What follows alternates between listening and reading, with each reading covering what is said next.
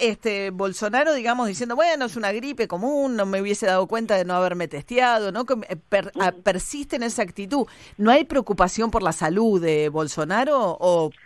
Mira, yo creo que Bolsonaro no va a cambiar en nada su actitud eh, ante la pandemia por estar contaminado, hasta porque hasta ahora eh, parece que los síntomas que él tiene son, son de un,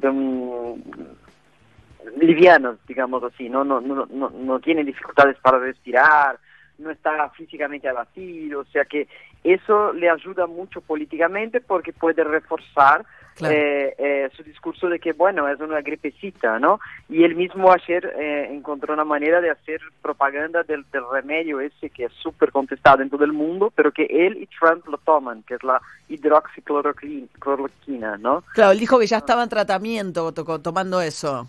Sí, que había mejorado, sí, tipo, dijo, tomé una pastilla y tres horas después ya me sentía muy bien. Y ayer, nuevamente, anoche, grabó un video diciendo que estaba tomando la tercera pastilla, que estaba cada vez mejor. O sea que está usando el coronavirus, su propia enfermedad, políticamente. Claro. O sea que lejos de hacerlo cambiar de actitud, el temor es que esto lo refuerce en esa estrategia.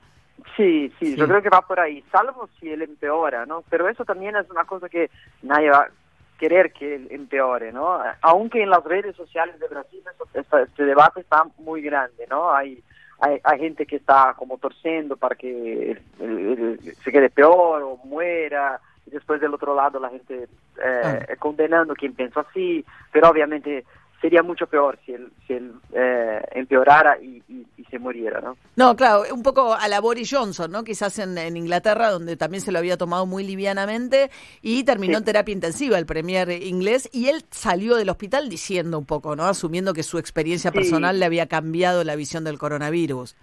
Sí, la verdad es que hoy salimos en Folha de São Paulo con una editorial así, ¿no? Diciendo que, bueno, todos esperan que se recupere, pero que aprenda la, la, la, lección, ¿no? Aprenda que, hay que tomar medidas preventivas, hay que escuchar a los, a los infectólogos, hay que respetar las medidas de cuarentena y aislamiento que, que la gente de los estados quiere hacer. Y Bolsonaro, eh, él ayer con los periodistas dijo que por él seguía haciendo su, su agenda. Y ahora hicieron un rastreo de lo que hizo en los últimos días y semanas, es una locura, estuvo en cuatro estados, estuvo con 66 personas solo en Brasilia, o sea, para rastrear con quién estuvo ahí va a ser un, laborón. Claro, ah, lo claro, la cantidad de gente que pudo haber contagiado. Sí. ¿Y la situación en Brasil, Silvia, la curva se aplacó un poco o cómo está? Mm, en algunos puntos sí, bueno, Brasil es muy grande, ¿no? Entonces en el norte, donde había golpeado la enfermedad muy, muy fuerte, eh, había colapsado el sistema de salud de Manaus, de Belém, de Fortaleza, ahí en el norte se calmó bastante, incluso los hospitales se están vaciando muy rápidamente, por suerte pero fue una calamidad, anyway.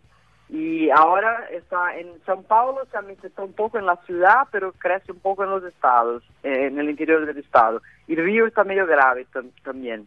O sea que eh, está medio fuera de control, la verdad. Es que el, eh, la gente está tomando precauciones y con eso se defiende un poco, ¿no? Claro, la gente toma, sí, yo tengo familia en Brasil eh, y, ellos tomaron, nadie se los pidió, toman ellos las medidas de cuidado este, eh, en ausencia de alguien que te lo indique. En general es así, sí. Claro. Silvia Colombo, corresponsal del diario Fola de Sao Paulo en Buenos Aires, muchísimas gracias. Silvia, te mando un beso.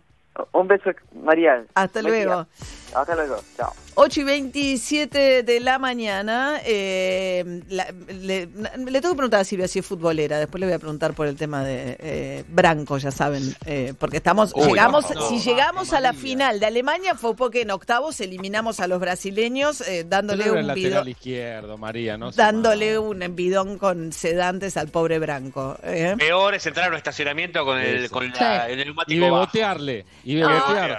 y bebotear. No, yo vi que mi neumático se estaba pinchado, no soy buena cambiando eh, el neumático sola en la calle con el cricket, entonces consideré que un estacionamiento era un buen lugar como para tipo, ups, ay, se pinchó la goma. Ah, ahí me boteo, y ahí eso me boteo. No, no, no, eso me no, no, te ayuda, hay gente dispuesta a ayudarte, a cooperar con tu Careces de autoridad moral para jugar al doctor. El mantiene la bandera cerquita, ¿eh? No, por favor, por favor.